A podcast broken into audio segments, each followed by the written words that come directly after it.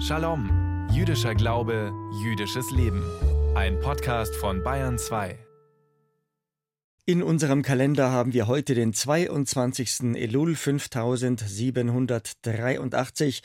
Ich bin Michael Strassmann und sage Shalom Uvracha zu unserer Quadranz Jiddischkeit, zu unserer jüdischen Viertelstunde von und mit dem Landesverband der israelitischen Kultusgemeinden hier bei uns in Bayern.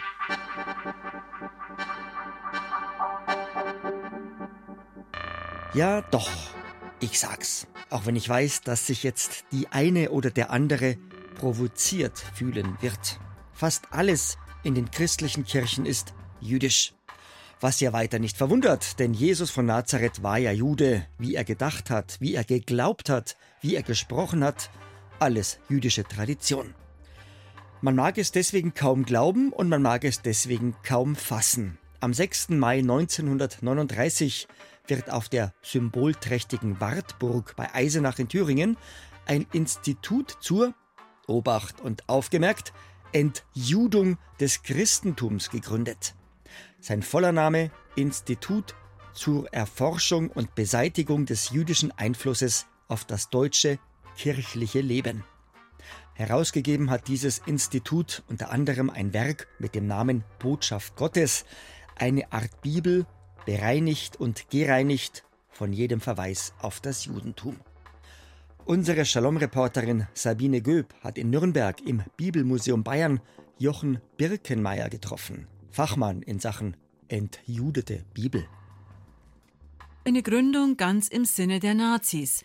Elf evangelische Landeskirchen gaben Geld, damit 1939 auf der Wartburg in Eisenach das sogenannte Entjudungsinstitut seine Arbeit aufnehmen konnte.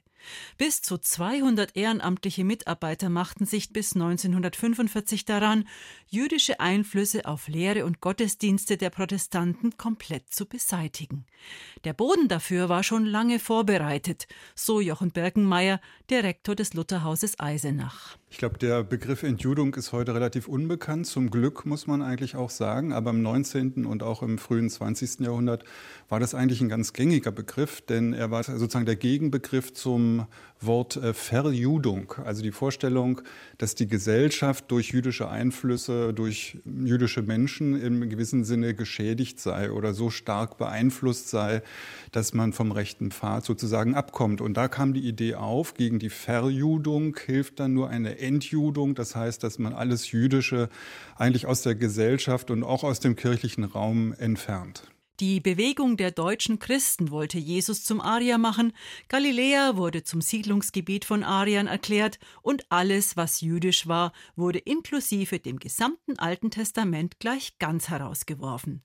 Nur die Stellen, in denen Juden schlecht wegkamen, blieben in der entjudeten Bibel drin. Die deutschen Christen waren sozusagen eine Bewegung, die versucht haben, Nationalsozialismus und Christentum zusammenzuführen. Sie sind in Thüringen gegründet worden, allerdings von zwei Pfarrern aus der Bayerischen Landeskirche, die in Bayern selbst das nicht durchführen konnten. Aber Thüringen war für verschiedene Strömungen etwas offener.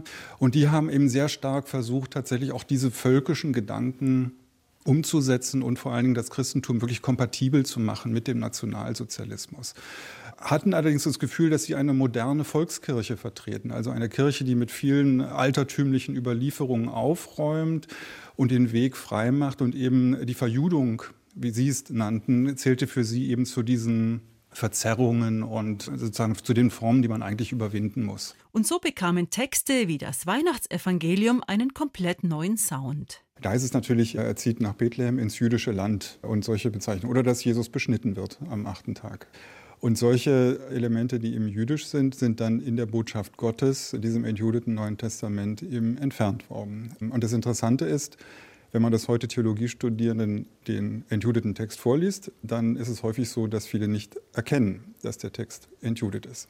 Und das ist eben das Perfide an dieser Form, weil der Klang ist noch im Grunde der gleiche, der Inhalt ist weitgehend noch derselbe, man hat das im Ohr und dann fällt manchmal nicht mehr auf, dass das Entscheidende fehlt.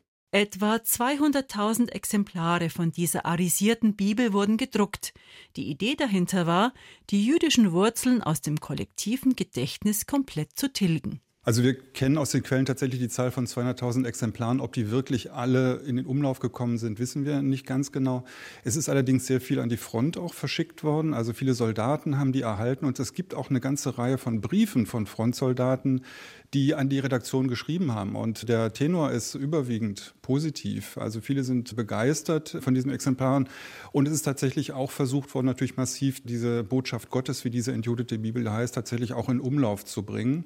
Und man hat tatsächlich noch bis in die 1950er Jahre manchmal noch diese Ausgabe genutzt, weil Bibeln manchmal fehlten nach dem Krieg, die zerstört worden sind. Vielleicht lag die weitere Nutzung dieser Pseudobibeln auch daran, dass die Schöpfer dieses Machwerks nach dem Krieg durchaus, nach einer kurzen Pause, wieder in Amt und Würden kamen in Ost- wie in Westdeutschland. Das dauert ja nur wirklich noch auch bis in die Zeit nach dem Zweiten Weltkrieg, bis sich dann langsam die Vorstellung durchsetzt, dass diese Art von Theologie eigentlich nicht schriftgemäß ist.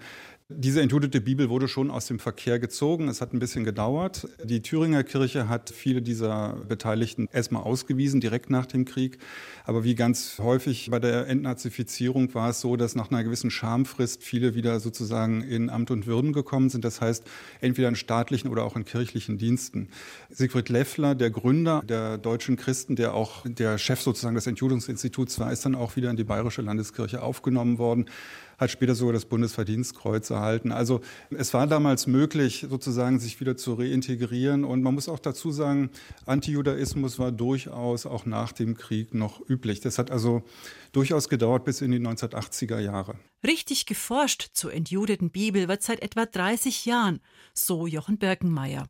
Für einige Landeskirchen ist es auch immer noch schmerzhaft, sich diesem Teil ihrer Geschichte zu stellen. Es gibt durchaus auch Landeskirchen, die sich sehr schwer tun und gar keine Ahnung haben, ob sie noch solche Dinge in ihren Beständen haben oder inwiefern, sagen wir mal, dieser deutsch-christliche Einfluss tatsächlich auch nach dem Krieg noch wirksam war. Das muss man ja erstmal erforschen. Das ist manchmal geschehen und manchmal nicht. Ich würde sagen, überwiegenden Teil eigentlich noch nicht. Insofern kann man da noch sehr viel oder muss man auch viel noch entdecken.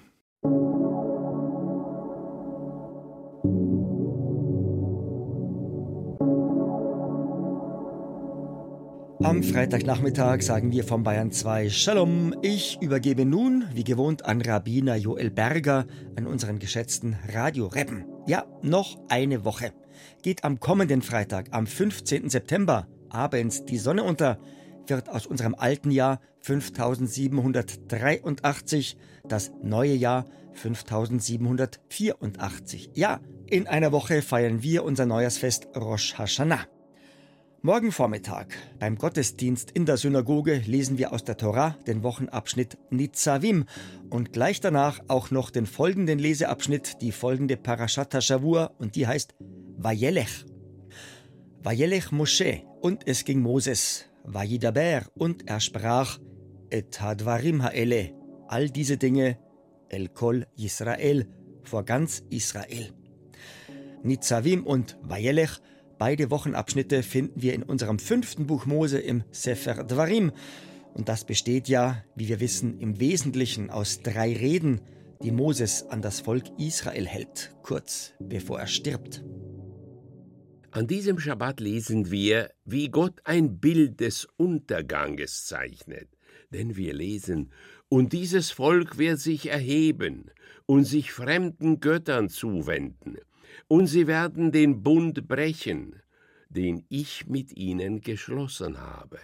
Und mein Zorn wird entbrennen, und ich werde sie verlassen. Sie werden zur Beute werden und viel Schmerz erfahren, und sie werden an jedem Tag sagen, ist es nicht, weil Gott uns verlassen hat, dass all dieses Übel über uns kommt? Und ich werde an jenem Tag mein Angesicht verbergen, wegen all des Bösen, das sie getan haben. Ein wahrlich schauriges Bild. Der folgende Vers scheint da völlig fehl am Platz zu sein, denn da lesen wir, doch jetzt schreibt dieses Lied auf, lehre es die Kinder Israels, lass es sie auswendig lernen, damit dieses Lied mein Zeuge gegen sie werde.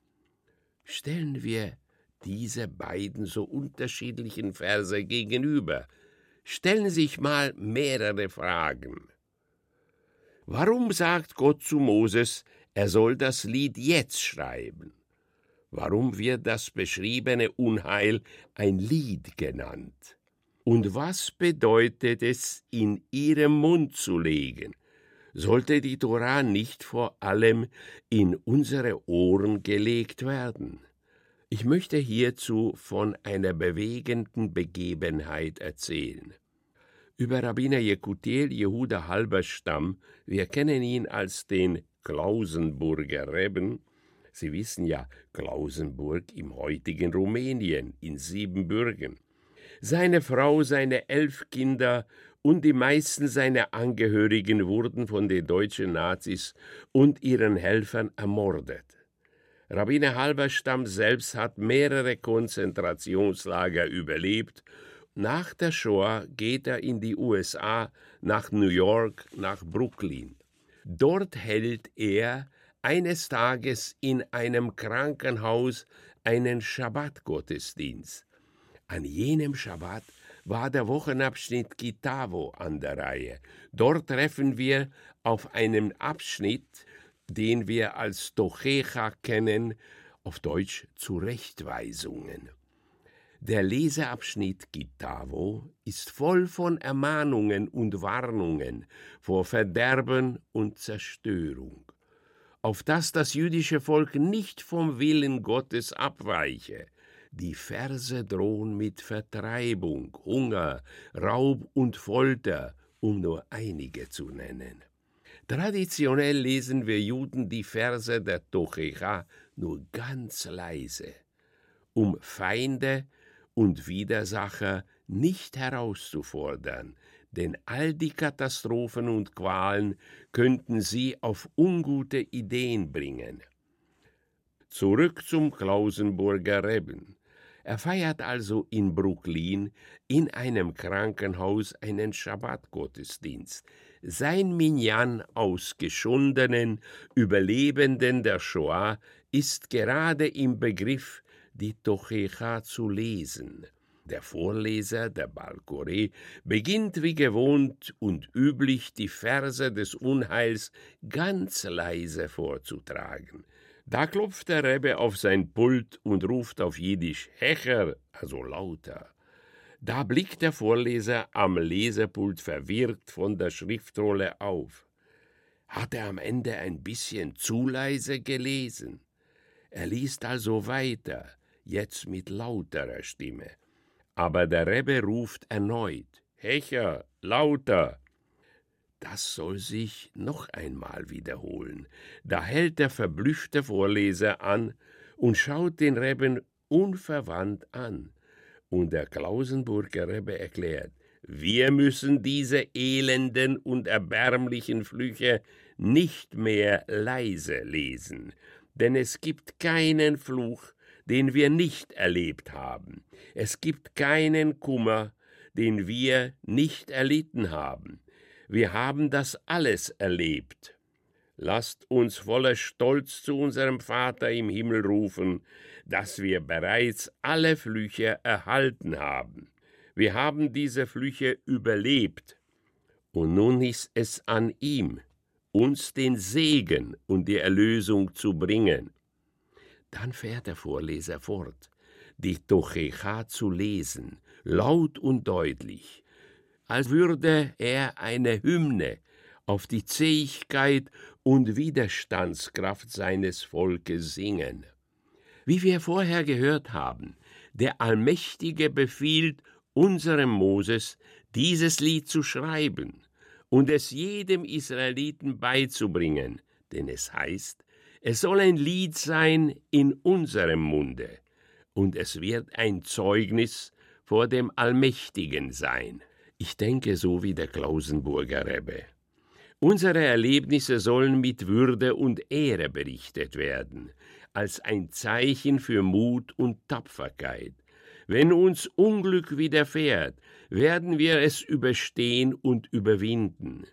Wir werden uns hinter dem Unglück nicht verstecken. Vielmehr wird das Unglück ein Zeugnis sein für unseren jüdischen Glauben und für unser ewiges jüdisches Volk. Wenn unser Funkrebbe Rabbiner Joel Berger mit seiner Parascha fertig ist, pfeift's hier bei uns auf Bayern 2 und dieser Pfiff sagt uns Freitag für Freitag, jetzt kommen unsere Lichtzündzeiten, die Zmanim, damit wir unsere beiden Schabbatkerzen heute Abend bloß nicht zu spät anzünden. Also zur feierlichen Begrüßung unseres Ruhetages heute bei Sonnenuntergang müssen wir unsere beiden Schabbesleuchter angezündet haben. In Salzburg bis um 19.17 Uhr, in Pilsen bis um 19.18 Uhr und in Straubing bis um 19.20 Uhr. Heiter geht's weiter bei unserem Ritt durch alle Städte in und um Bayern mit einer jüdischen Gemeinde. Regensburg sowie Weiden 19.22 Uhr, München sowie Amberg 1923, in Bayern ganz oben, in Hof 1924, Bayreuth 1925, Nürnberg sowie Augsburg 1926, Fürth sowie Erlangen 1927, Bamberg 1928, Ulm 1930, Würzburg sowie Konstanz 1932 und in Frankfurt am Main müssen wir unsere beiden Schabbatleuchter angezündet haben bis um 1937. Wir hören uns wieder, wann immer und wo immer Sie wollen, in unserem Podcast unter bayern2.de oder am kommenden Freitag um kurz nach drei im Radio auf Bayern 2 der kommende Freitag ist der 15. September 2023 und für uns der 29. Elul 5783. Voilà, Seose. Der Landesverband der israelitischen Kultusgemeinden in Bayern wünscht Ihnen bis zum 29. Elul am kommenden Freitag einen Shavua Tov, eine gute Woche. Und ich, der Straßmann Michi, wünscht Yid Shabbos, Shabbat Shalom, Omer Borach, Shasha.